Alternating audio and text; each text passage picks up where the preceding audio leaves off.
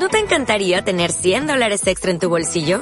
Haz que un experto bilingüe de TurboTax declare tus impuestos para el 31 de marzo y obtén 100 dólares de vuelta al instante. Porque no importa cuáles hayan sido tus logros del año pasado, TurboTax hace que cuenten.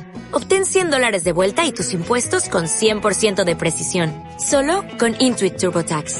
Debes declarar para el 31 de marzo. Crédito solo aplicable al costo de la presentación federal con TurboTax Full Service. Oferta sujeta a cambios o cancelación en cualquier momento. Esta es una descarga digital del Instituto Mexicano de la Radio. imer.gov.mx.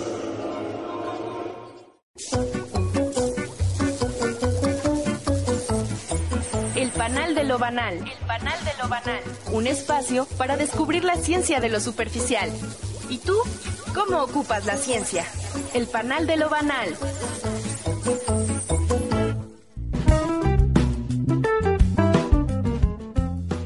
Origen tiene el cero? ¿Sirve en nuestras vidas? Otto Chismoso nos tiene la nota nacional. Hambrillenta nos tiene reservada una sabrosa receta matemática a cargo de su chef invitado del día de hoy. ¿De dónde provienen los números romanos? Minuendo 3x2 nos tiene una interesante entrevista. Una tremenda telenovela está por inundar de números la pantalla de sus televisores. Mariolo Pocavista nos tiene los detalles. Muy buen día. Este es el panal de lo banal, con las noticias de cosas que acostumbramos verlas y escucharlas, a veces de paso por nuestra vida, pero ¿cómo es que las percibe nuestro cerebro? Hoy tenemos un tema para aquellos que gustan y disgustan de las matemáticas. ¿O no, Chema? Así es, Daniel. A casi todos nos llena de espanto el solo escuchar la palabra matemáticas, porque los números nos dan dolores de cabeza en muchas ocasiones, desde nuestra educación básica, pero ¿se han preguntado quién inventó los números? ¿De dónde vienen? Y en especial, ¿qué hay de los números romanos y binarios? Ese es el tema de hoy. Así que abran bien sus oídos, hagan a un lado todo el cerumen que se encuentra estorbando en la entrada principal auditiva al cerebro y empecemos con algo de lo nuestro en la nota nacional a cargo de nuestro compañero Otto Chismoso. Adelante, Otto. El patio de mi casa. Hola fanáticos del banal de lo banal, aquí su monito reportero con la nota del día. Resulta que frente al Tribunal Federal de la Numeración se presentaron grupos de diversas organizaciones, bloquearon las instalaciones de este tribunal para manifestarse a favor y en contra del cero. Este reportero recogió algunas opiniones de los ahí presentes. Escuchemos. ¿Usted qué opina del cero? ¿Le sirve para algo? Muy bueno. Es de lo mejor que se ha inventado en todo el mundo. Por supuesto que sí me sirve. Gracias a él puedo llenarme los ojos de ceros después de una cifra, claro está, cada vez que recibo buenas cuentas de mis ganancias. Ay, es lo más nefasto que creó el hombre. Remarco que fue invento del hombre, ¿eh? Para que no digan que las mujeres solo traemos desastres. Estoy desempleada y me molesta responder en las entrevistas de trabajo cero cuando me preguntan ocupación actual. Por cierto, ¿tendría algún trabajo para mí? No, pues cero. ¿Que de qué me sirve? No, pues... ¿Qué les puedo decir? El cero solo lo percibo en mi vida cada vez que llego a la casa con mis calificaciones y me dan con la chancla voladora, el cinturón mojado y la escoba. Pues como pueden notar, hay diferentes opiniones con respecto al cero. Pero lo más importante es que dentro de este recinto del Tribunal Federal de la Numeración se lleva a cabo un proceso de autenticación sobre la procedencia del cero. Hay mayas, griegos, indios y otras representaciones minoritarias de otros países que establecen en este momento todos sus argumentos para el desahogo de pruebas. Es decir, ponen a llorar a las pruebas para que se desahoguen. Por ejemplo, y de acuerdo al boletín de prensa que nos proporcionaron los mayas, alegan que ellos lo inventaron hace 3500 años. Los griegos opinan que fue un tal Ptolomeo quien usó un símbolo parecido a nuestro cero como marcador de posición en su sistema numérico. Los babilonios han manifestado que lo usaron por primera vez para llenar huecos en números ausentes, como los que vemos que faltan en las escuelas, o sea, cero asistencia. Otros grupos como los indios. Aseguran que fue su matemático y astrónomo Brahmagupta quien lo usó por primera vez como un número y no como un marcador de posición. Por otra parte, el cero también entró al debate y dejó muy clara su posición. Aquí su declaración. Mira, no recuerdo quién me creó. No tengo acta de nacimiento. Soy huérfano, pero sí puedo dejar las cosas claras acerca de mi existencia en cinco puntos. Uno, si me sumas, no te altero. O sea, cero más número igual a número. Dos, si me multiplicas, te destrozo. Cero por número igual a cero. Tres, si me restas, te transformas. 0 menos 5 igual a menos 5, por ejemplo. 4 es una tontería que me dividas. 0 entre el número es igual a 0, o sea, la nada es indivisible. Y 5 es un atrevimiento que yo intente dividirte. Número entre 0 pues es igual a infinito. Ahí se los dejo de tarea a todos y si reprueban, me tendrán a su lado. Y bueno, lo que puedo comentar de esta nota es que en todo lo que hagamos e iniciamos, siempre decimos partimos de cero. Es decir, desde el principio. Así que juzguen ustedes amigos. Desde la redacción del Panal de lo Banal informó Otto Chismoso. Gracias Otto por tu reportaje y disfrutemos de una sabrosa receta al otro lado. Perdón, al otro lado del estudio con Ambri Yenta y nuestro invitado especial. Adelante Ambri.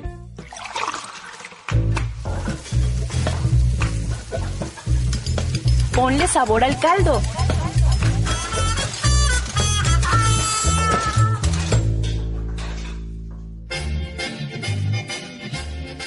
Así es, amigos y amigas del Panal de lo Banal. Hoy tenemos como invitado en esta sección al chef Pierre de la Cucharie.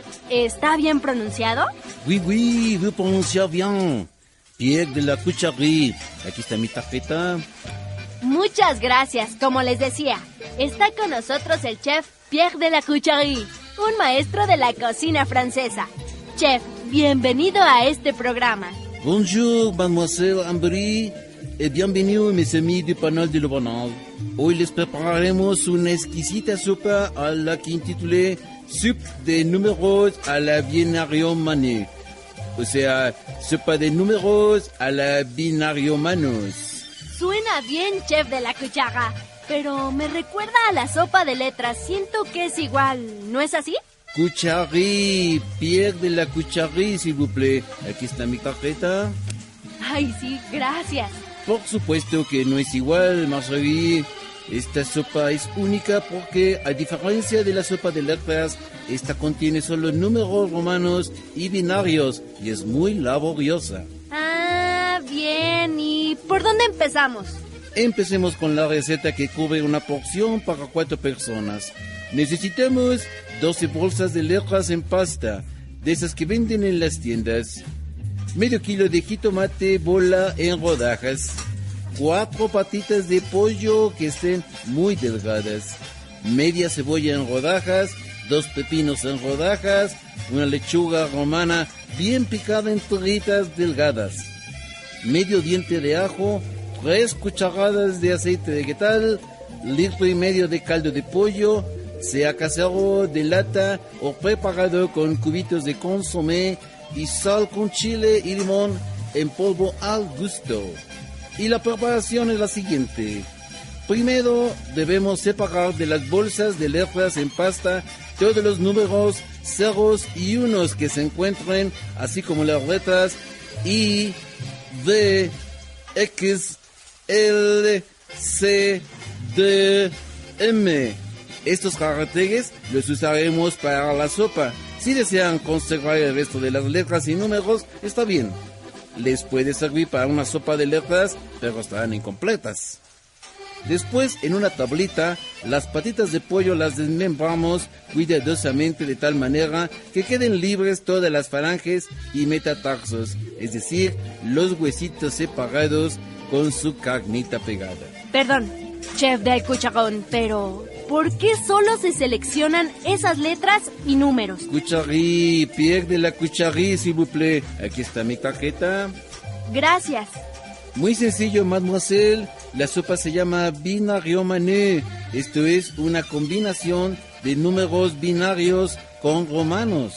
Ah. Y como vous savez, Los números binarios están compuestos de unos y ceros, mientras que los romanos usan las letras que mencioné, I, V, X, L, C, D y M, que corresponden a los números 1, 5, 10, 50, 100, 500 y 1000. Todos los demás ingredientes, las patitas desmembradas que parecen unos y las rodajas que parecen ceros, refieren a los números binarios. Y las tigas de lechuga romana son como una total combinación de ambos sujetos, romanos y binarios. Sorprendente, chef. Jamás se me ocurrió. Bien. Una vez que aclaramos este punto, continuemos. Estas patitas las cocemos en una cacerola mediana previamente llena de caldo de pollo, junto con los jitomates, la cebolla, el ajo y los pepinos.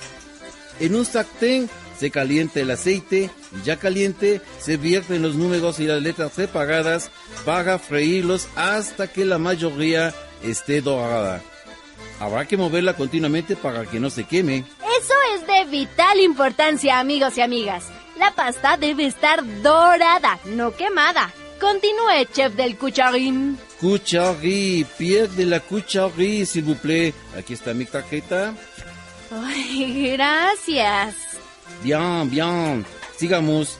Ya que está frita la pasta, se vacía en el caldo hirviendo y se deja reposar a fuego lento durante 10 o 15 minutos. Y se sirve en platos hondos, agregando como adorno la lechuga romana en tiritas. Se sirve con limones para que cada quien exprima la cantidad de jugo que desee. Y voilà, tenemos nuestra sub de números a la binariomane. Grandioso, chef de la cucharí. Mmm.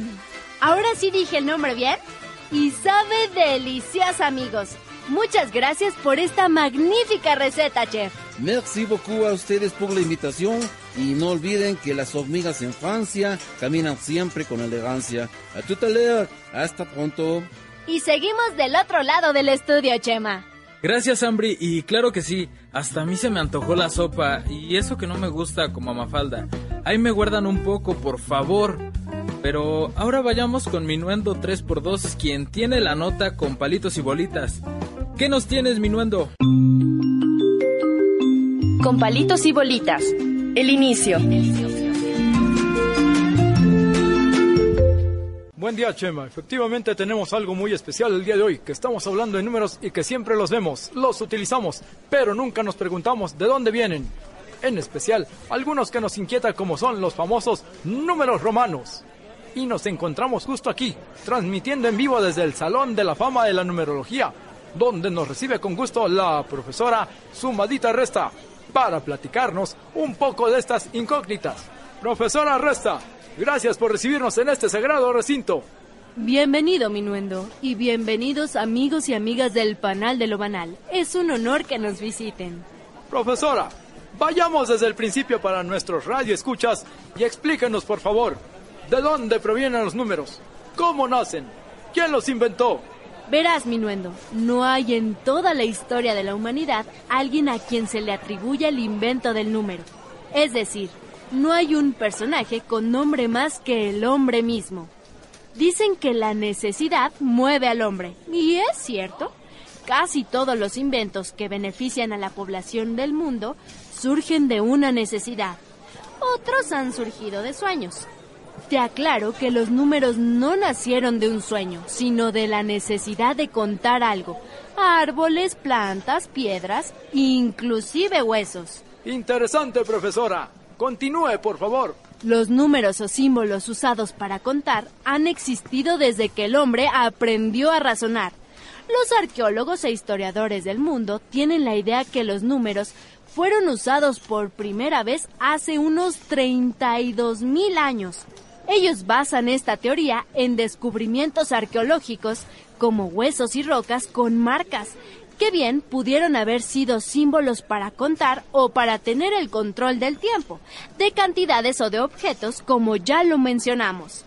Precisamente aquí, en el Salón de la Fama de la Numerología, tenemos una muestra de lo que consideramos la primera forma de contar algo, que está en esta vitrina y que data de la era del Homo sapiens.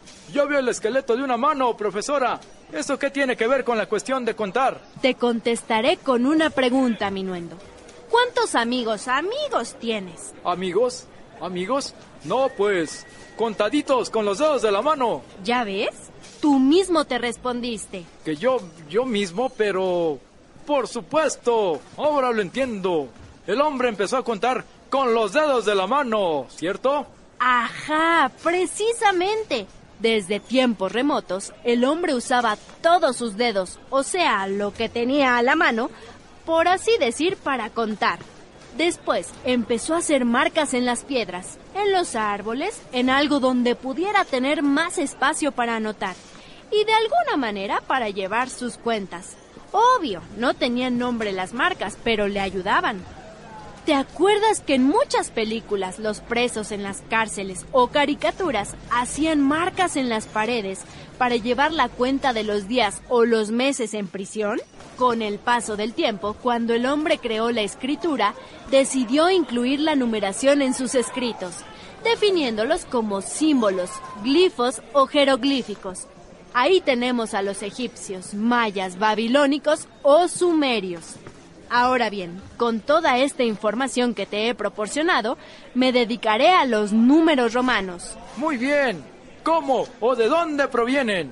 Para tu información y de nuestros radioescuchas, los números romanos provienen de un sistema de cifras originario del antiguo imperio romano.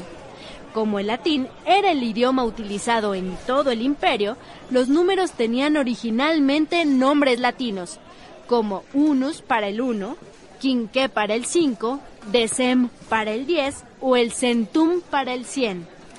Todos están referidos en letras como la I latina para el 1, la V para el 5, la X para el 10 y la C para el 100.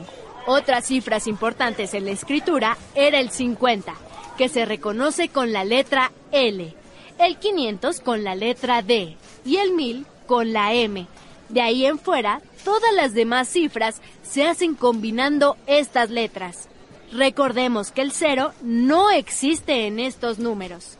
Entonces, ¿cómo contaban los romanos? A ciencia cierta no se sabe. Es posible que se basaran en tablillas de cera, donde hacían grabados en figuras como palillos y ábacos para el conteo. ¿No se usaban los números romanos para contar? No, más bien lo usaban para definir las cantidades. Pero hacer operaciones matemáticas en números romanos no es posible los números romanos se utilizaban como un medio de representación de los números. Con el tiempo, los romanos usaron los números arábigos, pues como también comerciaban con esos países asiáticos y otros africanos, debían aprender el uso de los mismos, así como sus operaciones. Disculpe, profesora, tengo una duda. Vi relojes que utilizan el 4 romano representado por cuatro IES. ¿A qué se debe esto? Es muy buena tu observación, Minuendo hay una historia atrás de esta situación irregular. Hay múltiples teorías, históricas, estéticas, prácticas, estas son unas cuantas. Según una recopilación de información del Instituto Británico de Relojería, la razón más probable se basa en motivos estéticos. Los cuatro caracteres del número 4, es decir, cuatro palitos, crean una simetría visual con su opuesto en la esfera, que es el número 8, es decir, V, I, I, I, también de cuatro dígitos, que el 4 normal y V no lo consigue. Otra leyenda señala que en el año 1370 el relojero Henry de Vic recibió el encargo de realizar un reloj que se colocaría en la torre del Palacio Real de Francia. El rey Carlos V de Francia recriminó al artesano el haber representado el 4 como IV el relojero señaló que era así como se escribía, pero Carlos V respondió enojado. El rey nunca se equivoca. Por algo era apodado el sabio. Por tanto, debió continuar el uso del 4 con cuatro IES. El reloj fabricado por Vic continúa allí. ¿Complacido, señor Minuendo? Otra pregunta. Si los números romanos no se pueden usar para hacer sumas, restas, raíces cuadradas etcétera. Entonces, ¿por qué o para qué se usan? Los números romanos tienen hoy un conjunto limitado de usos que no se amplía. sino que, si acaso, se irá reduciendo. El motivo es claro. Sus competidores, los números arábigos, son más fáciles de leer y de escribir. Hoy se sigue empleando números romanos de manera obligatoria para hacer referencia a los siglos, como los Beatles fue un grupo de rock del siglo XX, o la Edad Media comprende de los siglos V al XV. También son de uso obligatorio para numerar a los miembros de dinastías, como reyes, papas y emperadores. Por ejemplo, Luis XVI, Enrique VIII o Juan Pablo II. Algo similar ocurre cuando se usa como números de orden en la numeración de eventos que se repiten periódicamente, como congresos, festivales, certámenes, Juegos Olímpicos, Mundiales de Fútbol, etc. También tienen valor ordinal cuando se utilizan en la numeración de las partes de una obra.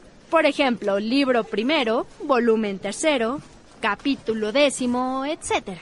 Y creo que con esto terminamos mi clase de hoy para sus radioescuchas. Pues muy interesante y educativa estuvo su plática, profesora Sumadita Resta. Y regresamos al estudio. Chema. Qué buena sesión de números romanos tuvimos, ¿verdad? Pero vayamos ahora con nuestra sección de espectáculos con Mariolo Pocavista. Adelante, Mariolo. Todo un espectáculo. La ciencia. Gracias, Chema. ¿Qué tal, fanáticos del glamour y las luces de las estrellas? Hoy en los estudios de televisión se realizó el evento de la alfombra roja para dar a conocer el inicio de la telenovela Los números también lloran, con los galanes de moda 1 y 0 en los papeles estelares, acompañados por la primera actriz, computadora y la aparición especial del usuario. La trama refiere a la intrincada vida de dos amigos que tratan de sobrevivir en un nuevo mundo donde no se ubican y se desesperan por el sufrimiento del desempleo.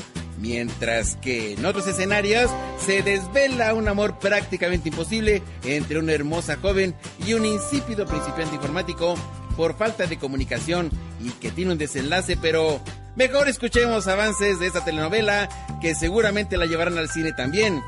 Como también llevamos al cine los teléfonos para comunicarnos. Adelante, señorita productora. Televisión Auditiva presenta Los números también lloran, con la primera actriz, computadora, y los segundos actores, 1 y 0, en una historia de amor sin precedentes ni desvíos al refrigerador. Así que ya estoy aquí. A merced del usuario que pone sus sucias manos en mi teclado, poniendo cosas absurdas en mi pantalla. Y yo sin saber qué hacer ni a dónde ir. No sé qué será de mí, solo soy una sirvienta llena de alambres, diodos y chafaldranas. Oye, Cero, ¿ya estás listo para salir? Te arreglas demasiado. No me digas eso. Tú solo tienes que ponerte un simple tubo. En cambio yo, yo me las tengo que ingeniar para caber en este traje redondo. Mira, si te pusieras a dieta no estarías así. No se trata de dieta. No me siento bien aquí y lo sabes bien. Tú escogiste este lugar para vivir, no yo. Ay, sí. Vamos a independizarnos y vamos a crear un sistema de numeración binario.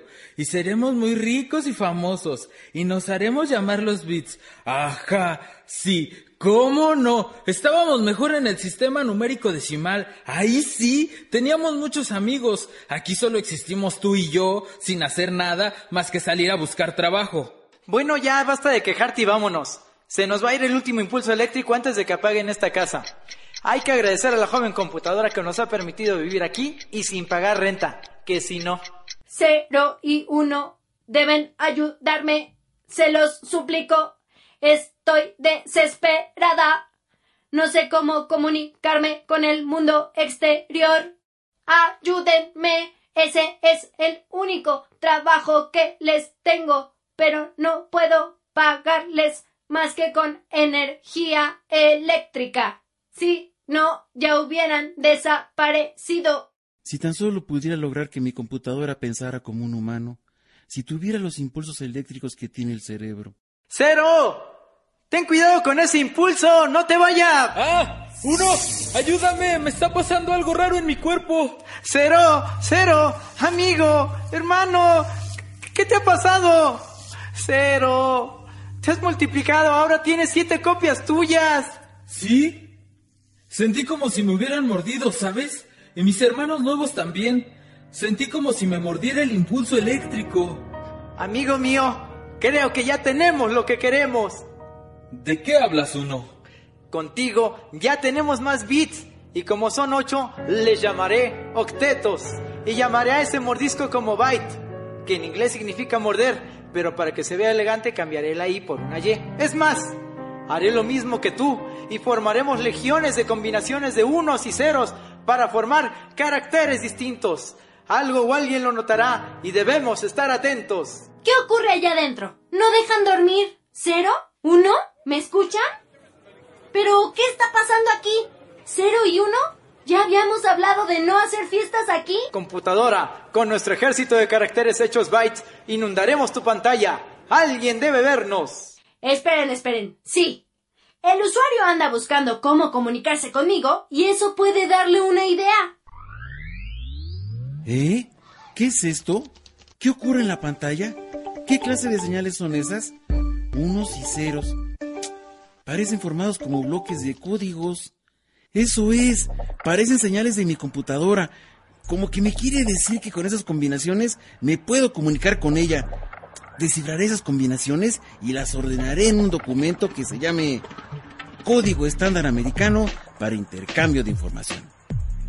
Cada número 1 indicará una señal de encendido y cada número 0 indicará un apagado. Combinados significarán un carácter alfanumérico. A, B, Z, todas las letras del alfabeto, los números del 0 al 9, todos los símbolos disponibles en varios idiomas y creo que por fin hallé mi destino.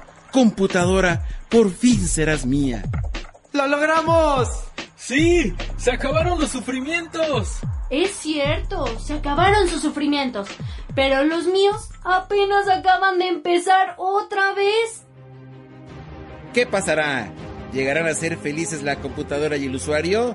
No dejen de ver esta interesante telenovela en su televisión o dispositivo digital favorito. Es todo por el momento, Chema. Gracias, Mariolo. Y pues, ¿cómo ves, Daniel? Se ve que estará buena la programación, ¿no? Sí, no lo dudo, pero ¿qué crees? Se nos terminó el tiempo de este noticiario. ¡No! ¿Otra vez? Así parece y bueno, por nuestra parte, no nos queda de otra más que despedir esta emisión del Panal de lo Banal, esperando que se hayan divertido y llenado de conocimiento. ¡Hasta pronto! ¿Quiénes participaron en la producción del noticientífico El Panal de lo Banal? Jorge García nos apoyó en la grabación y controles técnicos. La asistencia de producción estuvo a cargo de Rodrigo Aceves. El guion es de Mario Durán y Daniel Aguirre. La producción de Gaby Morales. Y en los micrófonos les acompañamos Daniel Aguirre, Carolina Valle, José María Ortiz y Mario Durán. Nos escuchamos en el próximo programa de la ciencia con otras notas científicas y de la vida cotidiana.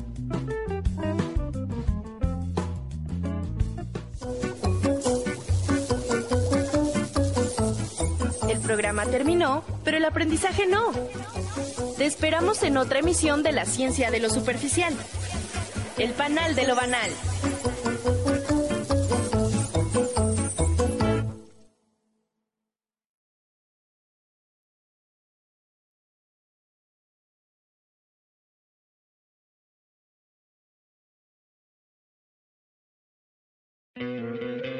¿No te encantaría tener 100 dólares extra en tu bolsillo?